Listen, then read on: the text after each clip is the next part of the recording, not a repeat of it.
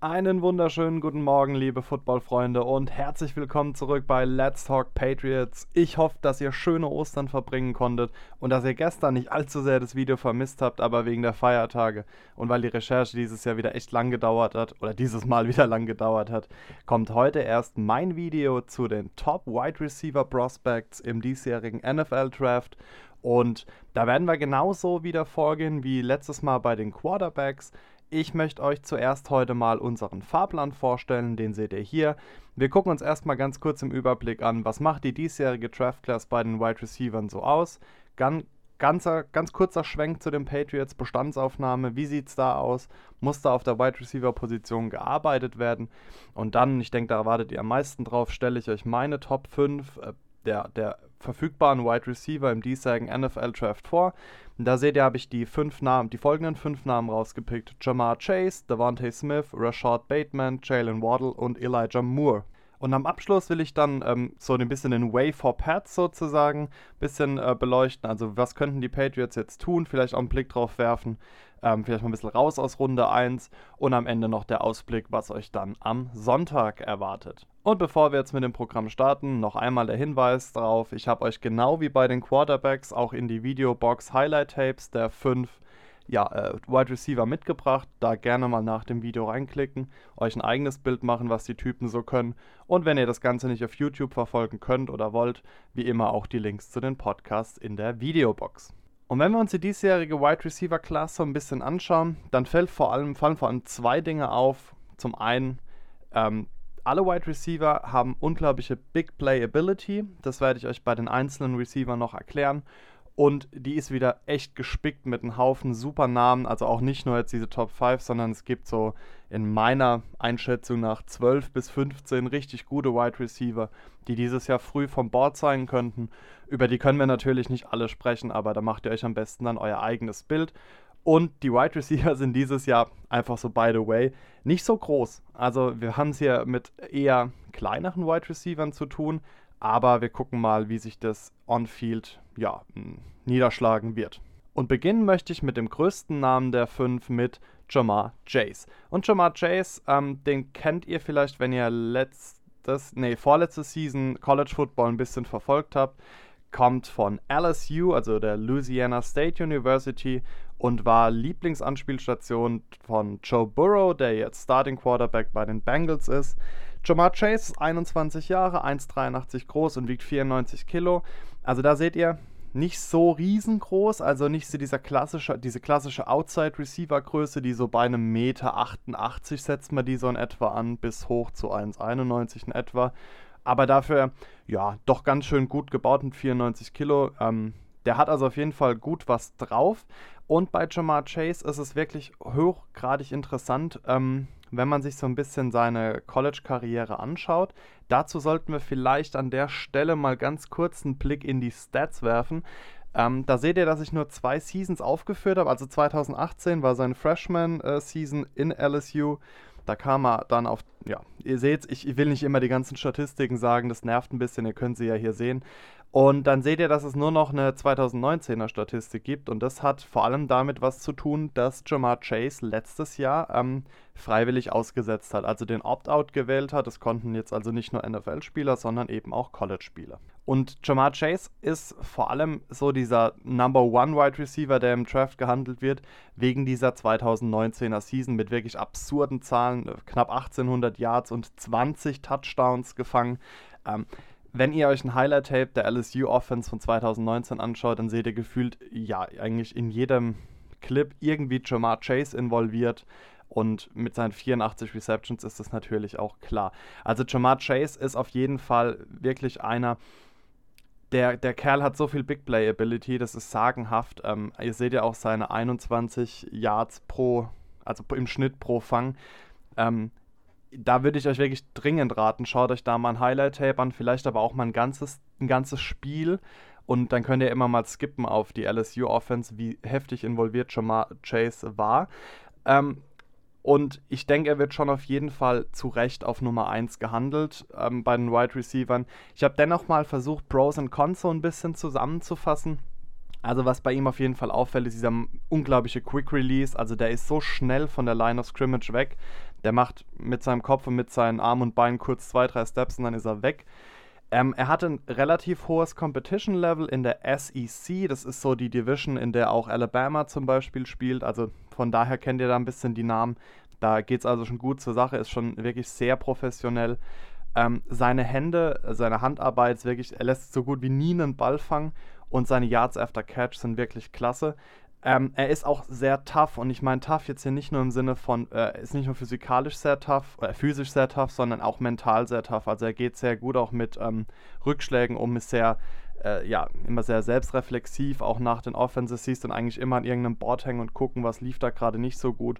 Und das auf jeden Fall auf der Pro-Seite. Wenn man jetzt ein bisschen an Jamar Chase was auszusetzen haben könnte, dann ist es natürlich ein bisschen die Frage, wir haben eigentlich nur ja, One Year of Film, sagt man bisschen in der NFL. Also wir haben nur eigentlich ein Jahr, in dem wir wirklich diese Elite-Leistung sehen konnten von Jamar Chase. Er ist jetzt halt ein Jahr auch ohne Vollkontaktsport. Da muss man halt mal gucken, wie es sich in die NFL übertragen wird.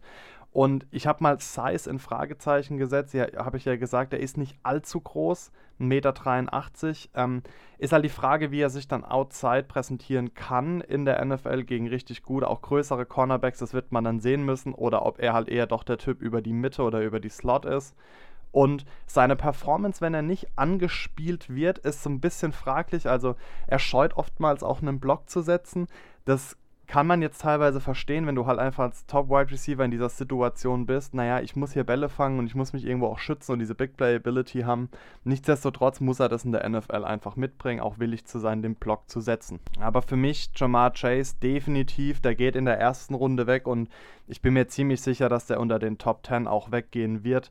Hab jetzt ähm, noch nicht so genau für mich rauskristallisiert, an wen er äh, wechseln könnte. Ähm, jetzt Gehen wir mal davon aus, das Draftboard bleibt mal wie es ist, dann könnte ich mir echt vorstellen, dass er entweder äh, an Nummer 4 zu Atlanta geht, so ein bisschen der Julio Jones-Ersatz, weil Jones ja auch älter wird und nachlässt, oder eben bei den Bengals unterkommt auf 5 und dann die Reunion mit Joe Burrow hätte. Für den nächsten Wide Receiver bleiben wir in der benannten SEC und gehen nach Alabama zur Crimson Tide und gucken uns den diesjährigen Heisman Trophy Winner an, Devontae Smith. Devontae Smith, 22 Jahre, 1,85 groß und wiegt 79 Kilogramm. Ähm, und da seht ihr jetzt schon im Vergleich zu Jamar Chase, da ist schon ein wirklich großer Gewichtsunterschied. Das wird bei den Pros und Cons auch nochmal eine Rolle spielen. Ähm, Devontae Smith einfach auch so ein bisschen wie Jamar Chase, so eine Living Highlight Machine. Ähm, gucken wir uns ganz kurz hier auch die Stats an. Ihr seht wirklich einen Steady Progress von 2017 bis 2020 und in letzter Saison ist er einfach sowas von explodiert. 117 Receptions, über 1800 Yards gefangen, ähm, 23 Touchdowns und ja, das ist einfach, einfach nur absurd. Ähm, und da habe ich mich natürlich direkt mal prompt vertippt. Das soll natürlich nicht 5,9 Yards Average sein, sondern 15,9 Yards. Also auch da super ordentliche Zahl. Und Devontae Smith ist in meinen Augen auch absolut zu Recht Heisman Trophy Winner geworden. Es war egal, wie man versucht hat, Devontae Smith irgendwie zu covern. Du hast es einfach nicht geschafft. Der Kerl hat sich wirklich aus fast sämtlichen Coverages super gut befreit und ähm, ich finde, an der Stelle sollten wir uns jetzt vielleicht gleich mal die Pros und Cons angucken, dann kann ich das näher beleuchten. Also auf der Pro-Seite auf jeden Fall sein Route Running, das ist absolut professionell, das ist definitiv NFL-Level. Der Kerl beherrscht den gesamten Route Tree, sei es jetzt outside, sei es in der Slot, ähm, über die Mitte, wie auch immer. Ähm, also da ist er einfach wahnsinnig gut. Er hat auch für seinen Körper, der ja dann doch eher leicht ist, eine super Body Control, also auch wenn er in einer Press Coverage gedeckt wird, wo einfach, einfach sehr früh Kontakt ist, dann ähm, ja, da hat er einfach die Kontrolle über seinen Körper, verliert dann auch nicht die Kontrolle über seine Füße, was ja oftmals bei so dünnen Wide Receivern der Fall ist, die auch sehr schnell sind. Er ist einfach, wie ich schon gesagt habe, sehr ähm, flexibel einsetzbar, also in der Slot, Outside. Das könnte echtes Interesse vieler NFL-Teams wecken. Und er ist der absolute Big Game Guy. Also schaut euch mal Championship Games von ihm an oder Playoff Games. Da zündet er gefühlt nochmal einen Gang mehr. Und ja, das macht ihn sicherlich sehr interessant für den Markt. Aber und jetzt wird es ähm, tatsächlich, das, das, ist, das hat jetzt schon äh, Hand und Fuß, dieses Con. Er ist wirklich undersized und das liegt weniger an seiner Größe mit 1,85 als vielmehr an seinem Gewicht mit nicht mal 80 Kilo. Und das sind tatsächlich die offiziellen Zahlen, die Alabama freigegeben hat wenn du 80 Kilo wiegst als Wide Receiver in der NFL und eben diese Größe von 1,85 hast, dann ist die Gefahr einfach sehr groß, dass du in diesen sehr physischen äh, Coverages kaum eine Chance haben wirst. Ähm, kleiner Vergleich. Ähm, wenn ihr mal ein bisschen Stephon Gilmore, also Top Cornerback der Patriots, angeguckt habt, der spielt immer so ganz arg an der Grenze der Legalität mit seinem Körper und da ist einfach die Befürchtung, dass Devontae Smith wirklich, oder auch im Blick auf, auf irgendwelche Safeties, die einfach ein bisschen bulliger sind, da wenig Chancen haben wird. Und ich denke, das ist aber was, was man jetzt nicht ausdiskutieren kann. Das muss sich einfach zeigen, wie es in der NFL läuft. Aber das ist auf jeden Fall ein Con, den man im Blick haben muss. Und wo er noch arbeiten muss, ist sein Catch in Traffic. Ähm, das heißt beispielsweise, wenn äh, in der Double Coverage, wenn der Ball geworfen wird, Devontae Smith geht dann hoch oder tief dann verliert er oftmals den Blick vom Ball. Und das muss in der NFL tatsächlich ein bisschen besser werden, gerade wenn du jetzt nicht in der Position bist, wo du deine Cornerbacks oder deine Coverage physisch dominieren kannst. Nichtsdestotrotz ähm, ist Devontae Smith aber trotzdem auf alle Fälle ein Charakter oder nein, ein Spieler für die erste Runde. Ich habe mir auch wirklich überlegt, mh, hm, wenn er jetzt wegen seines, seines Körpers sliden würde, heißt, wenn er vom Draftboard runterfällt aus den Top 10, was nach jetzigen äh, Analysen durchaus wahrscheinlich wäre, könnte ich mir echt vorstellen, dass die Patriots trotz äh, diesem, diesem Wide Receiver Fluch in der ersten Runde, wir denken mal alle an Nikhil Harry, der bisher überhaupt noch gar nicht gezündet hat, definitiv eine Option auf 15 wäre. Gewicht kannst du draufpacken. Die Frage ist, du wirst auch Gewicht in der NFL draufpacken, weil einfach sich deine ganze Ernährung professionalisieren wird, das Training wird intensiver. Die Frage ist, ist er dann immer noch dieser physisch agile ähm, ja, Wide Receiver, der auch immer noch sein Route dann perfekt beherrscht. Aber wie gesagt, das wird man nur in der Praxis sehen können. Der nächste Receiver ist für mich ein ganz, ganz, ganz interessanter Name, nämlich Rashad Bateman. Der spielte in Minnesota am College, ist 21 Jahre, 1,85 und wiegt 86 Kilo, ist also so, ja, relativ ausgeglichen von seiner Physis, hat da jetzt schon einige Jahre Erfahrung in Minnesota und der ist für mich auch sehr interessant aus dem Aspekt, Minnesota ist kein kleines College, aber jetzt auch nicht so dieses Riesen-College, ähm, wo die massive Competition da ist. Aber Rashad Bateman hat wirklich gezeigt, äh, was er drauf hat. Schauen wir uns kurz hier seine Stats an. Und auch da seht ihr eine Art Steady Progress äh, von 2018 bis 2020. Und bevor ihr jetzt denkt, oh, 2020 war aber ein übles Downjahr für Rashad Bateman, nein, sowas tatsächlich nicht. Es lag eher daran, dass die Division, in der Rashad gespielt hat, äh, einfach recht frühzeitig ihre ähm, Saison beendet hat wegen Corona aus Sicherheitsgründen. Deswegen auch ähnlich wie bei Jamar Chase ist das 2019er Jahr sehr ausschlaggebend. Und da finde ich vor allem die Zahl von 20 Yards im Schnitt pro, pro Catch äh, sehr, sehr, sehr spannend. Zeigt auch hier, ähm, Rashad ist ein auch sehr ja, versatile Player, der kann auch Outside, der kann auch Inside. Also das ist was, was sich einfach in dieser Top Wide Receiver Class dieses Jahr so rausstellt, dass sie einfach sehr, sehr, sehr versatile sind und äh, für jede Coverage eigentlich ein bisschen Problem machen. Und wenn ihr euch ein Highlight-Tape von Bateman anschaut, fällt vor allem auf, dass er ähm, es sehr meisterhaft beherrscht, zum Beispiel auf der Sl äh, so eine Art Slot-Fake-Receiver zu spielen. Also er wird erst auf Slot ähm, aufgestellt und cuttet dann aber nach außen und läuft dann eine Außenroute. Ich glaube, das ist eine Post-Route, ich bin mir jetzt nicht so ganz sicher. Ähm, und das ist ein Riesenproblem für Coverages und könnte sich eben auch in der NFL positiv für ihn auswirken. Und was einfach Bateman mir gezeigt hat, war, dass er den Quarterback in Minnesota, ich glaube, der heißt Tanner Morgan, bin mir nicht so sicher, ist ein ganz guter durchschnittlicher Quarterback, hat ihn aber einfach besser gemacht. Und das ist was, was man einfach selten sieht, dass ein Wide Receiver einen Quarterback, finde ich, besser macht. Ähm, eher oftmals andersrum, so ein bisschen Tom Brady und die Wide Receiver der Patriots, aber Bateman hat wirklich da super reingelangt. Ähm, wir sollten uns vielleicht, um das ein bisschen in Perspektive zu rücken, auch hier Pros und Cons anschauen. Und was mir bei Bateman ganz besonders positiv auffällt, ist seine Ballvision. Also er scannt wirklich genau, wo kommt der Ball hin, wie muss ich mich positionieren, wo, wie muss ich mein Footwork anpassen, wie muss ich die Cut setzen. Er verliert den Ball einfach nicht aus dem Blick. Was bei Bateman auch eine massive Stärke ist, sind die sogenannten Contested Catches. Das heißt, wenn zum Beispiel mal der Ball getippt ist an der Line und dann irgendwo rumeiert in der Luft, dann ähm, kombiniert jetzt Bateman einfach so seinen Körper mit dieser Ballvision und ist wirklich in der Lage, gegen die Coverage, die sich dann sehr darauf einstellt, okay, ich lasse den Mann etwas fallen und gehe mehr auf den Ball, dann aber am Ende die Oberhand zu behalten und den Ball doch zu pflücken Und da hilft ihm einfach auch noch sein Polished Route Running. Also ähnlich wie Devontae Smith hat er einfach einen ähm, super Route Tree. Und ja, da muss nicht mehr groß gearbeitet werden, das hat er einfach. Äh, auf der negativen Seite ein bisschen auch wieder hier dieses Size-Problem outside. Ähm, wenn du einfach so eine gewisse Größe nicht erreichst, wird es einfach ein bisschen schwerer, weil eine, ähm, seht ihr oft einen, einen, Ball, der outside gepasst wird auf längere Distanz, sage ich mal 20 Yard plus, der kommt ja in der Regel hoch. Der kommt ja in der Regel nicht, äh, sage ich mal, auf Brusthöhe oder auf Hüfthöhe. Und da musst du halt einfach dieses, dieses, diese Größe mitbringen. Und Cornerbacks sind beispielsweise im Vergleich zu Wide Receivers richtige Sprungmaschinen. Das könnt ihr euch mal ein bisschen im Combine anschauen. Also dieser eigentlich diesem Vorträ diesem, ja, dieser Vorpräsentation vor dem Draft. Ähm, da springen die ja an so also das, oh, wie heißt es denn? Ich glaube, so ein Vertical Jump, genau, wo sie hochspringen und dann so Latten abklatschen. Und das sind Cornerbacks meist immer so ein Schritt vor den Wide Receivers und das könnte für ihn zum Problem werden.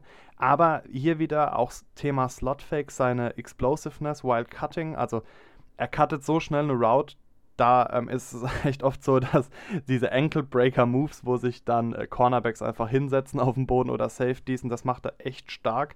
Äh, nein, sorry, stopp. Nein, da muss er dran arbeiten. So, jetzt hatte ich es mit der Pro-Seite verwechselt. Also er muss da noch ein bisschen stärker dran arbeiten, um einfach diese Separation noch besser hinzubekommen, um weniger angewiesen zu sein auf diese physischen Kontakte dann beim, bei der Balleroberung.